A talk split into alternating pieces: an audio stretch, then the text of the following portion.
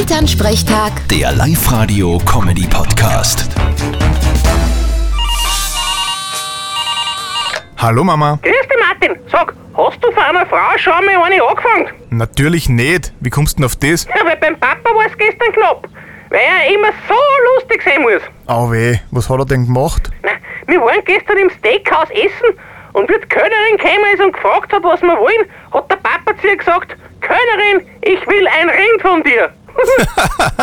Ist ja eh lustig. Hat die keinen Spaß verstanden. Nein, da muss man sagen, der Schmäh ist bei ihr nur medium angekommen.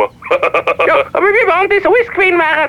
Dann sind unsere Steaks gekommen und der Papa hat laut zum Singen angefangen. Ihr Rinderlein, kommet, du kommet, doch all. Herrlich. Muss ich mir gleich aufschreiben. Ja, aber die Kölnerin ist eh nicht am Mund gefallen gewesen.